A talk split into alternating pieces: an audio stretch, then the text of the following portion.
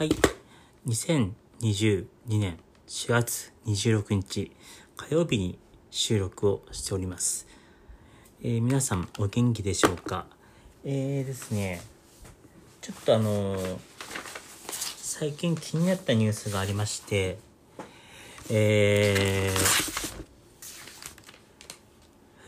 ウクライナに千羽鶴を送る行為を、まあ、メンタリストの大悟がウクライナに送り、ウクライナに折り鶴を送る教育、送るのは狂気とかですね、えー、まあ、日本のインターネット文化をダメにした2チャンネル創設者ひろゆき、ひろゆきが、えー、コメントしたりとかしてますけれども、えー、そもそもこれを送りず、えー、ウクライナに送り、ウクウクライナに折り鶴を送るっていうのは間違ってまして、正式にはですね、ウクライナの大使館に送るのであってですね、えーその時点で全くバカなことを言ってるなと、メンタリストの大悟とひろゆきは、ちょっと青だなって思うのとが一点とですね、えー、折り鶴を追っている人たちっていうのが、障害者就労移行支援施設の人なんですよね。えーここに通う方々は、えー障害者の方なので、まあ、障害者に対しても、えー差別をしている行為なので、えーそのこと自身もちょっとバカだなと思います。で、えー私自身障害を持ってまして、えーこの就労移行支援事業所に通ったことがあるんです、あるんですね。えーその集合就労移行支援事業所っていうのは、えー障害のある方が一般企業へ就職をサポートする通称が、通称がというサービスで、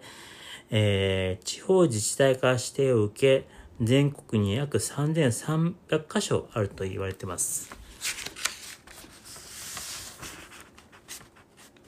えー基本的にそのような、そのようなところで、えー職業訓練や就職活動のサポート、そして就職が決まった後は、えー職場定着のサポートを受ける、を受けることができます。で、基本的にそういったところのメインに過ごしながら、えー空き時間で送り、えー折り鶴を、えー作っていまして、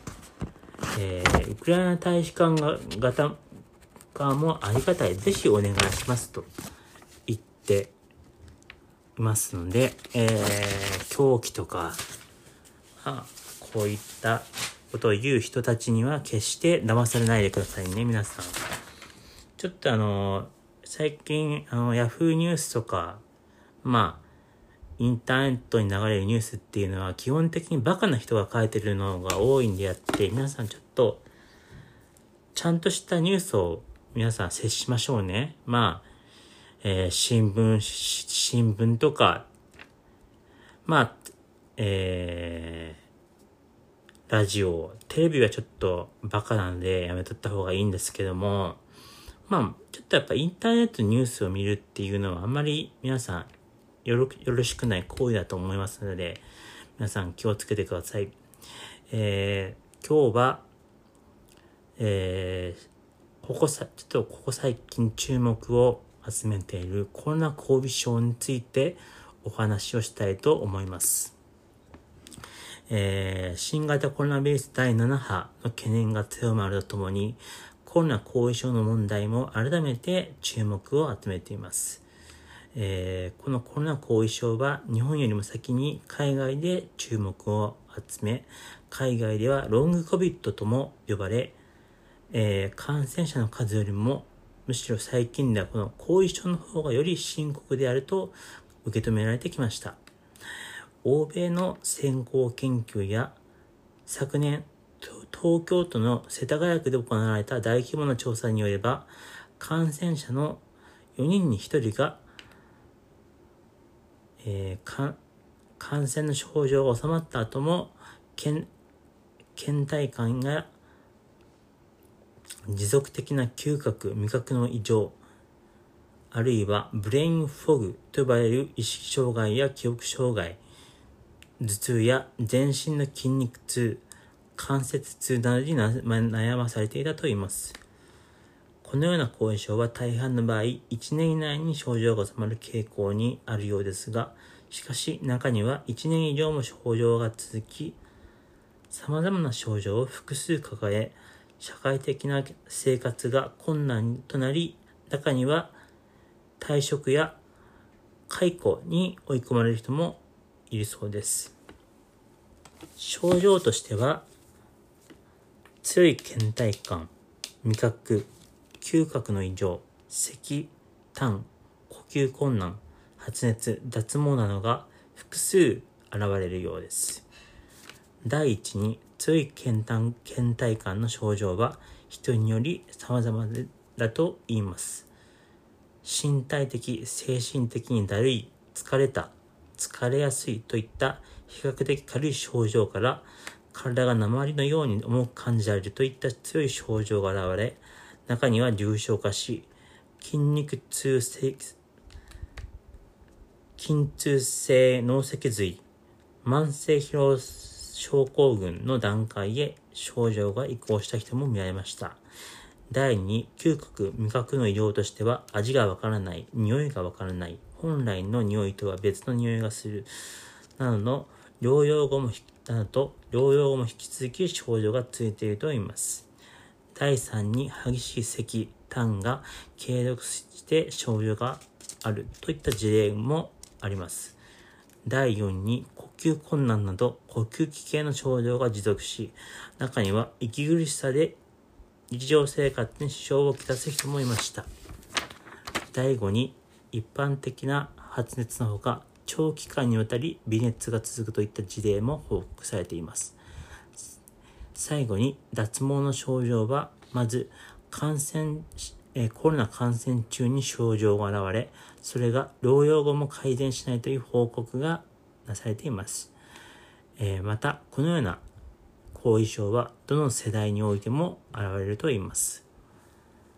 次に、えー、コロナ後遺症について分かっていることについてお話ししたいと思います。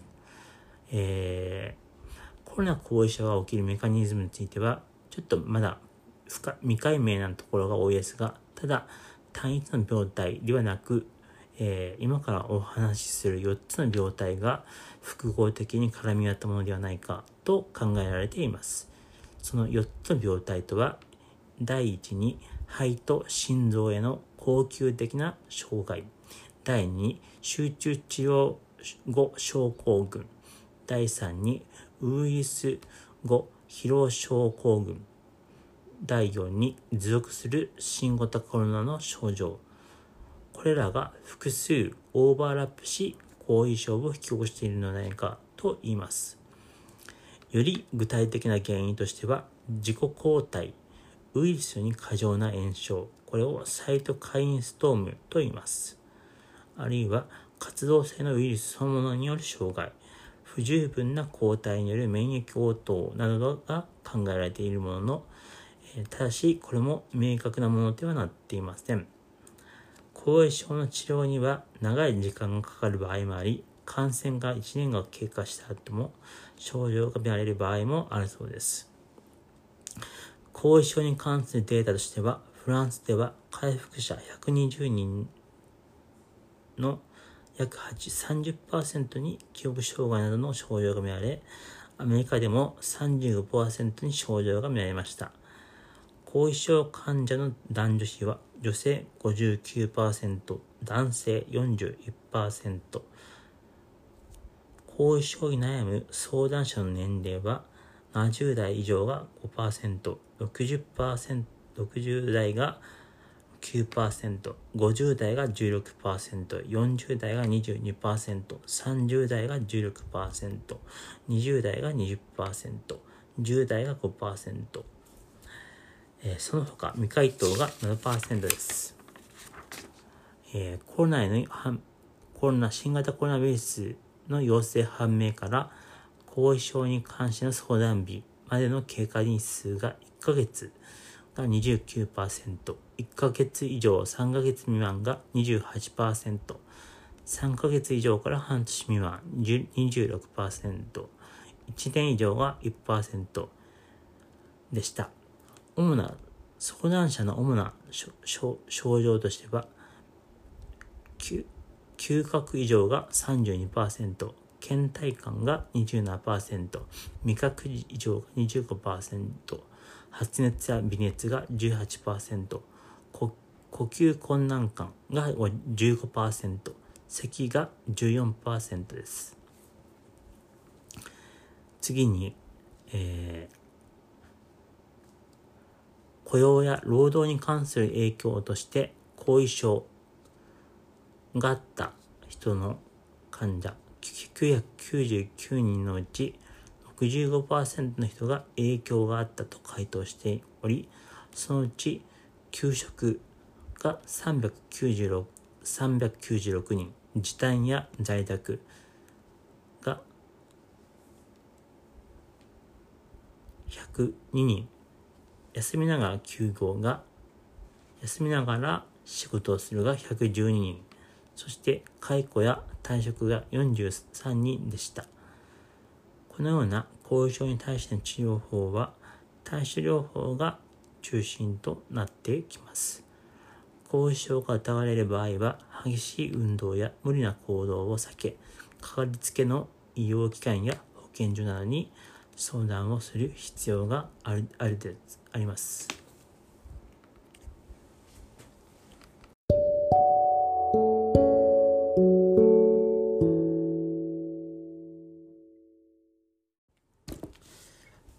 さて、この4月から厚生労働省が新たに後遺症の実態と影響を把握する調査を開始しました。えー、2億円の予算をかけ、具体的には国の研究班が今後の新型コロナウイルスの流行状況も踏まえ、オミクロン株の感染後にどのような症状が続いているか、あるいは引き起こされる合併症、それらの要因などについての調査を行うとします。えー、厚生労働省は今後最新の知見をもとに後遺症とみられる患者の診察やリハビリの方法などを示した手引きを改定、症状に悩む人が地域の医療機関で速やかに治療を受けられるようにしたいとしています。そして、新型コロナの後遺症についてはまだ明らかになっていないことも多いが、病態の把握とともに適切な医療に つなげられるよう取り組んでいきたいとしています。また、2022年3月までに新型コロナ後遺症を調べる国の研究班代表を務めていました、高知大学医学部の横山明人教授は、オミクロン株に感染した後で出る後遺症について、まだ詳しくは分かっていないものの、オミクロン株に感染した人は、それ以前に比べて格段に多いため、後遺症を訴える人も増える恐れがあるとしています。えー、次に海外の動きについて述べていきたいと思います。えー、この新型コロナウイルス後遺症については、早くとも2020年7月頃から欧米を中心として疫学的な報告報告が行われていました。イタリアではコロナ発症後60日の段階で87%の患者が何らかの後遺症を訴えていたといいます。報告では特に倦怠感や呼吸困難を訴える人の割合が多く、また関節痛、胸の痛み、咳、咳、痰、嗅覚障害、目や口腔内の乾燥、結膜炎、結膜充血、味覚障害、頭痛、食欲不振、咽頭痛、めまい、筋肉痛、下痢などの症状があったといいます。また、1733名の患者を対象とした中国における研究では、発症から約6ヶ月が経過した後も、76%の患者に何らかの後遺症があったといいます。えー、割合は多い順に、倦怠感や筋力の低下が63%、睡眠障害が26%、脱毛が22%、嗅覚障害が11%でした。また、研究では重症患者ほど呼吸機能の低下を訴える人がいたと言います。また、スイスのチューリヒ大学の2つの研究では、コロナ患者の成人の20から25%、そして子供の約2%が2%に後遺症があったといいます。なお、WHO は通常感染の疑いが強まって、あるいは感染が確認されて3ヶ月以内に発生した、発症したものを後遺症と定義し、少なくとも症状が2ヶ月間続くか、しかし、2ヶ月間続くが、しかし、他の病気や説明がつかない症状を、また新型コロナウイルス後遺症であると定義しています。ただ一方、えー、このコロナウイルス、新型コロナウイルスだけでなく、エボラウイルスや天熱といったウイルス性疾患、他のウイルス性疾患でも後遺症があることが分かっています。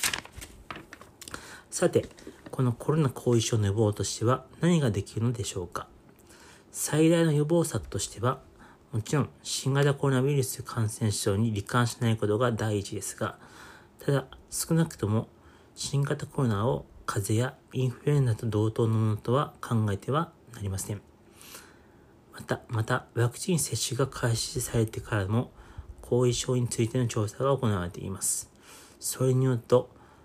えー、新型コロナワクチンを2回接種した人の人では、発症から28日経った時点で、症状が続いている人の割合が減少していた。つまり、後遺症が起こす割合が減っていたという報告が海外からなされています。もちろん、ワクチンを接種したとしても、新型コロナに感染してしまうことがありますが、後遺症が起こるリスクを減らすことはできます。あるいは、学術的なものとしては、医学、生化学系の学術誌、セルの今年1月25日に掲載された論文に、初期のウイルス量が多かった患者に後遺症が多く見られるため、診断直後に抗ウイルス薬を投与すれば、後遺症を防げる可能性があるとしています。イェール大学で免疫学を研究する岩崎明子教授は、ウイルスを早く消滅させれば、後遺症の原因と考えられる持続感染や自己免疫疾患も抑えられると語っていました。さて、主に職場などで新型コロナに感染し、労災であると認められる人がいる中、コロナ感染症に苦しむ兵庫県の男性が、労災の認定を受けたことが分かりました。国は、後遺症に関する症状も労災の対象に当たるとして相談してほしいと呼びかけています。えー、コロナ後遺症として労災が認め認められたのは、兵庫県内の特別養護老人ホームで理学療法士として勤務する40代の男性です。男性らは老人ホームの利用者が新型コロナに感染して、男性本人が濃厚接触者となり、2020年12月に PCR 検査を受け感染が判明。その後に労災と認められました。男性は2ヶ月間近く療養し、一旦は職場復帰したものの、強い倦怠感や息切れ、味覚障害などがついて症状が悪化。2020年4月、2021年4月から再び休職しました。医師からは正式に新型コロナの後遺症であると診断されました。そして男性が改めて労働基準監督署に相談したところ、こうした症状は業務で感染した新型コロナとの因果関係が認められるとし、2021年8月に労災が認められました。ただ、男性は今も働けない状態が続き、一緒に暮らす妻と5歳の娘の支援を受け、自宅療養を続けています。国はコロナ後遺症にあたるケースも労災になるとして、同じような症状で悩みを抱えている人に対し、労働基準監督署に相談するように呼びかけています。えー、本日の収録はここまでとなります。皆さん、また今度、さようなら。